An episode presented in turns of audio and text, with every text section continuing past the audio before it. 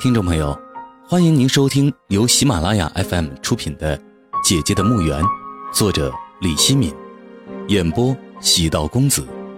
作品由北京华章同仁文化传播有限公司授权。第二十章，荣不敢相信他是这样一个人，说：“他人好像还不错，怎么会这样？”嘿嘿。人是很热情，也喜欢帮助人家。你要叫他做点什么事情啊，他跑得比狗还快，还不计较得失。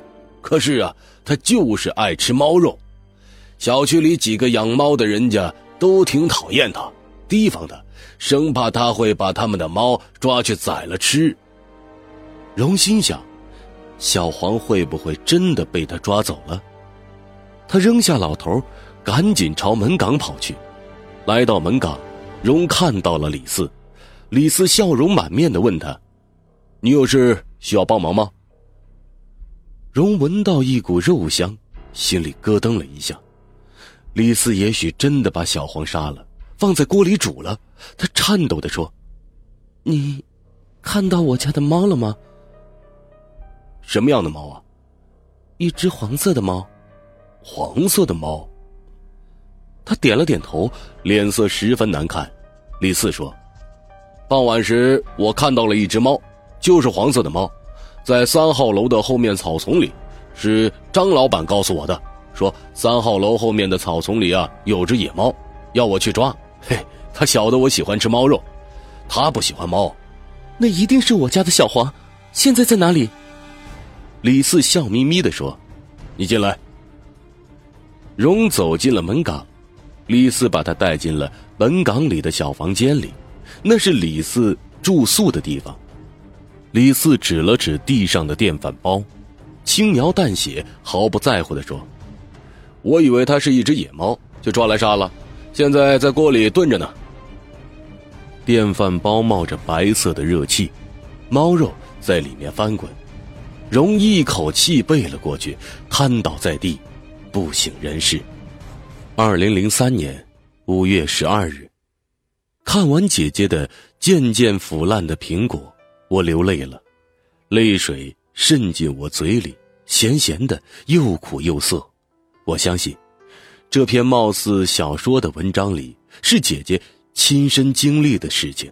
这篇文章前面有一部分日记是用装订机订起来的，到现在也没有解封。文章后面的内容记录的是姐姐和狐狸在西藏游历的事情，我可以断定，姐姐在陶吉祥死后写了渐渐腐烂的苹果，写完就去了西藏，时间也是吻合的。姐姐去西藏前也是父亲过世的时候，我明白了为什么姐姐那段时间没有打电话给我，我也无法告诉她父亲去世的消息，我心里太难过了。今夜不想再看姐姐的日记了，四周浓重的黑暗，黑暗中隐藏着什么？是黑暗，还是别的危险？我不得而知。和我面对面烤火的强巴也不得而知。帐篷里的狐狸早已打起了呼噜。我看了看手表，时针指向十点二十五分。如果不看表，时间不会存在。我也许会认为已是深夜，因为山野太寂静，离喧闹的城市太远。强巴在喝酒，他见我流泪，没有安慰我，只是把牛皮酒壶递给我，说：“兄弟，喝口青稞酒吧，暖心。”我说：“谢谢，我不会喝酒。”强巴也没有再劝我喝酒，说：“你早点睡吧。”我说：“你也去睡。”他说：“我不累，累了再睡。”我进了帐篷，钻进了睡袋，闭上了眼睛。我又梦见了姐姐，她在山顶回过头，凄然一笑，朝我招了招手。风把她的长发飘起，她像个忧郁的仙女。我喊叫道：“姐姐，等等我！”她没有等我，而是下了山。我疯狂的往山顶奔跑，我发誓要追上姐姐，把她带回家。抚慰她心灵的创伤，让她过上无忧无虑的生活。我爬上了山顶，惊呆了，一片开满野花的山坡呈现在我面前。这是传说中的天堂吗？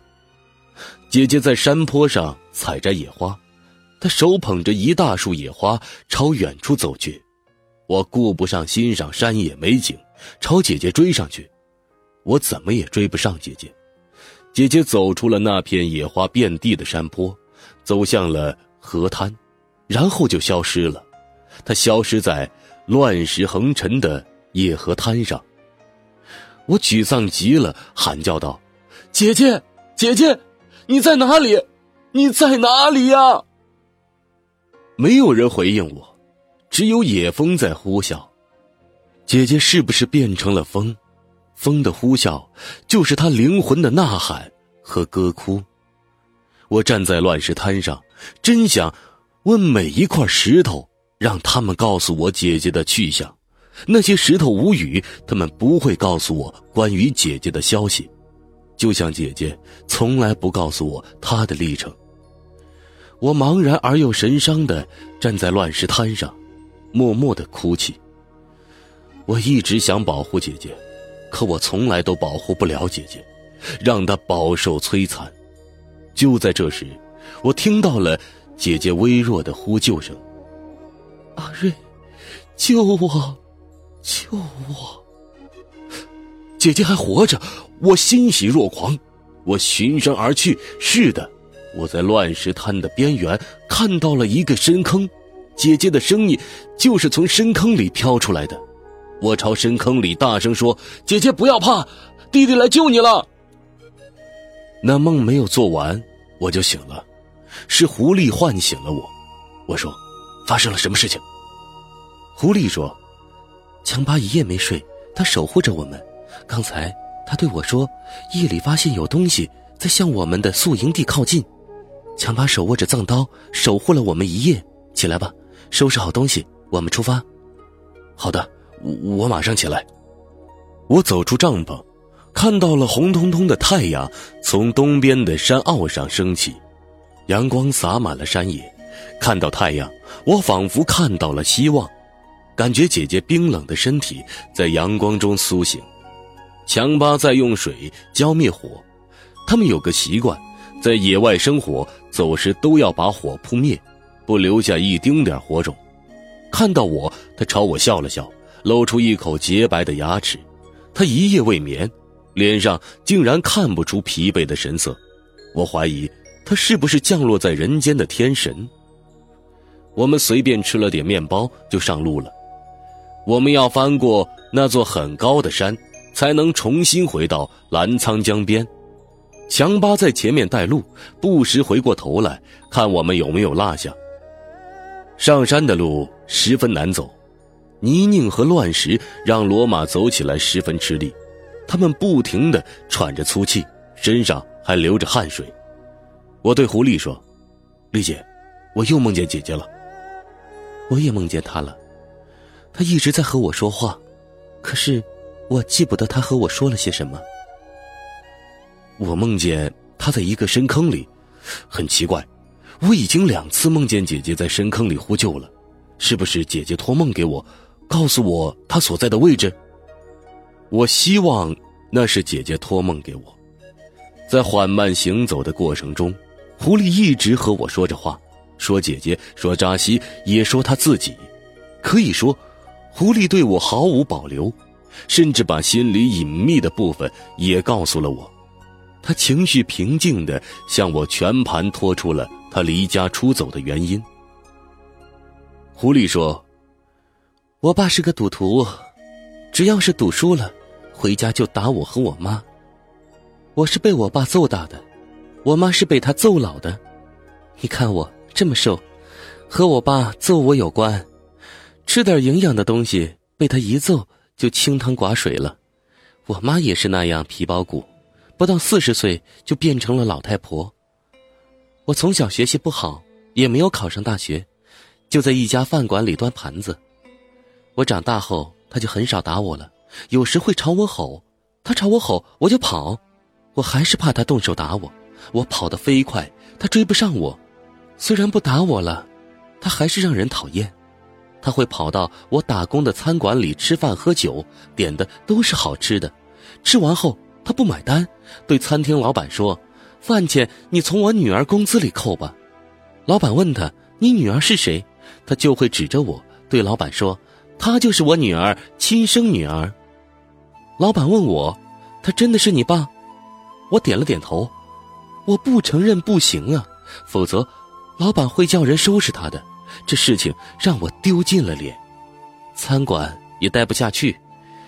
后来我在一家服装店给人家卖衣服，那家服装店卖的都是女人的衣服，他就没有办法了，总不能把女人的衣服拿走让我买单吧。您正在收听的是由喜马拉雅 FM 出品的《姐姐的墓园》。我参加工作后，他就老是盯着我的钱包。我不会把钱交给他，钱到他手上就送进别人的腰包了。我会把钱交给我妈，我妈也不会把钱交给他，打死也不会给他。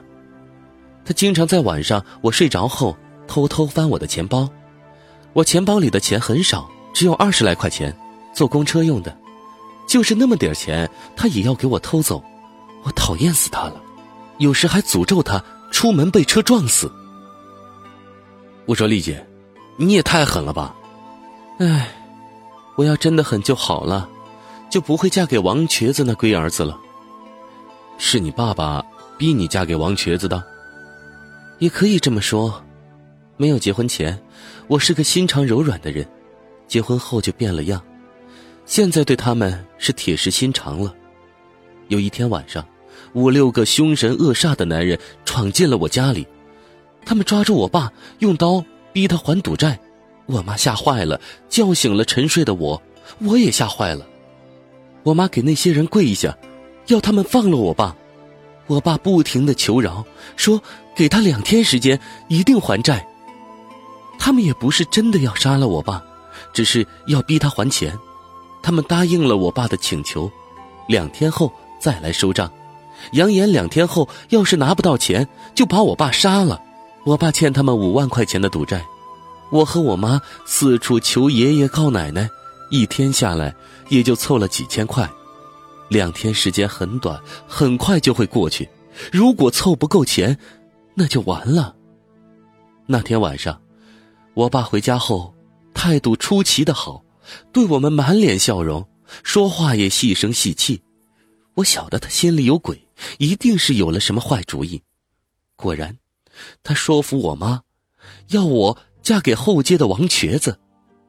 王瘸子是个四十多岁的光棍开着一间小超市，有点闲钱。他长得难看，那颗暴突的大龅牙让我特别恶心。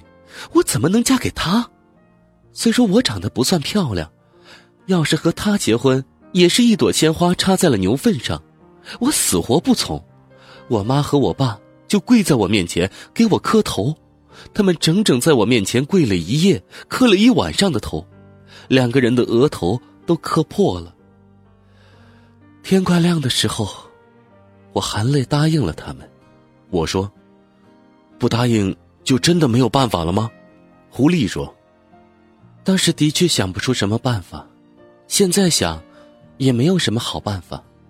他们五万块钱就把我给卖了。王瘸子疯狂的。”把我娶进了家门，请了好几十桌的客，街坊邻居都请了。新婚之夜，我把自己灌得烂醉，就是不情愿让他丑陋的大龅牙把我啃了。事实上，王瘸子还是趁着我酒醉，破了我的身。可怜的我，还没有谈过恋爱就结婚了，就这样被自己不喜欢的人破了身。我恨死我爸了，也恨我妈。他自己忍辱负重，还要搭上我的青春。我暗恋过一个男孩子，我讨好过他，那个男孩子却嫌我太瘦了，没有理我。我也恨那个男孩子，他要是和我恋爱，我死也不会嫁给王瘸子。王瘸子结婚后的那段时间，对我还不错，好吃好喝的供着我。就是有一点，他的性欲十分强烈，几乎每天晚上都想要。我不配合他，他就气急败坏的骂我。他越骂我，我就越不配合，让他干着急。过了一年，我为他生下了一个女儿。女儿生下来后，我安下了心，希望踏踏实实的过日子，把女儿抚养大。没想到，王瘸子不喜欢女儿，说生了个赔钱货。他开始天天喝酒，喝完酒就借酒发疯，不是打就是骂。我好不容易长大，免于我爸的打骂，生完女儿了，又有人要开始打我骂我。我女儿两岁的时候。我实在受不了了，扔下女儿就去了西藏，一去就好几个月。我想给她一点教训，让她知道带女儿的辛苦，也想女儿无论如何是她的骨肉，她应该会好好待她的。就是那个时候，我认识了你姐姐，我们两个苦命人在路上成了好姐妹，成了生死之交。西藏之旅结束后，我回到了家里，希望王瘸子有所改变。我的希望成了泡影，还让我陷入了痛苦的深渊。王瘸子非但没有好好对待女儿，还狠心的把两岁的女儿送到乡下的他的一个远房亲戚那里。就在我离家出走的第二天，他就把女儿送走了。你说他是人吗？他不是人，是畜生都不如的东西。说到这里，狐狸的情绪有些激动，停住了话语。我说：“丽姐。”你没事吧？过了一会儿，狐狸恢复了平静，说：“没事，事情都过去了，只是想起那个可怜的孩子，一口气透不上来。他现在在哪里啊？”狐狸叹了口气说：“他死了。他的死，我是罪魁祸首。如果我不扔下他去西藏，他也不会死。”退一步说，我把他扔给我妈，他也不会死。我生下了他，又亲手断送了他的生命，我也不是人，也畜生不如。他死后，我痛不欲生，很快就离开了家，来到了香格里拉。我被痛苦折磨了两三年，才缓过劲儿来。现在，我也麻木了，不会再去想什么了，想了也没有用，痛苦。是自己折磨自己，谁也帮不了你。你一定会问，他是怎么死的？我告诉你吧，他在乡下也没有得到重视，像棵野草，自生自灭。其实，我要早一天回去接他回来也没事的，都怪我晚去了一天就出事了。我赶到乡下时，他人已经没了。那天中午。他一个人跑出了屋，在池塘边玩耍，掉进池塘里淹死了。人死了，大家还不知道，等他的尸体从水中浮起来，才被人发现。狐狸说完，沉默了好长时间，我也沉默了，什么话也说不出来。我想，是不是每一个女人，都是一部辛酸史？我们来到了山顶，我眼睛一亮。我看到长满野草的山坡。这片山坡平缓极了，和梦中的一模一样，只是还没有开满鲜花。我喃喃地说：“要是开满鲜花，该多好啊！”强巴说：“再过一段时间，这里就会开满各种各样的野花。”我还看到了远处的河滩，河滩上是一片白花花的石头。那里会不会有一个深坑？姐姐会不会就在那深坑里？狐狸提议在山坡上歇会儿，让罗马也透透气儿，吃点草，补充点能量。我们都同意他的提议。几个小时的跋涉，我们也累了。长时间骑在骡马上，我的两条腿又酸又麻，屁股也很疼痛。我们走下山顶，走到了山坡上，找到了片比较平坦的草地。停顿下来，狐狸从骡马上翻身下来，躺在草地上说：“真想就这样躺一辈子。”强巴把我扶了下来，说：“好好休息一会儿吧。”我也躺在草地上，长长的呼出了一口气。强巴坐在草地上喝酒。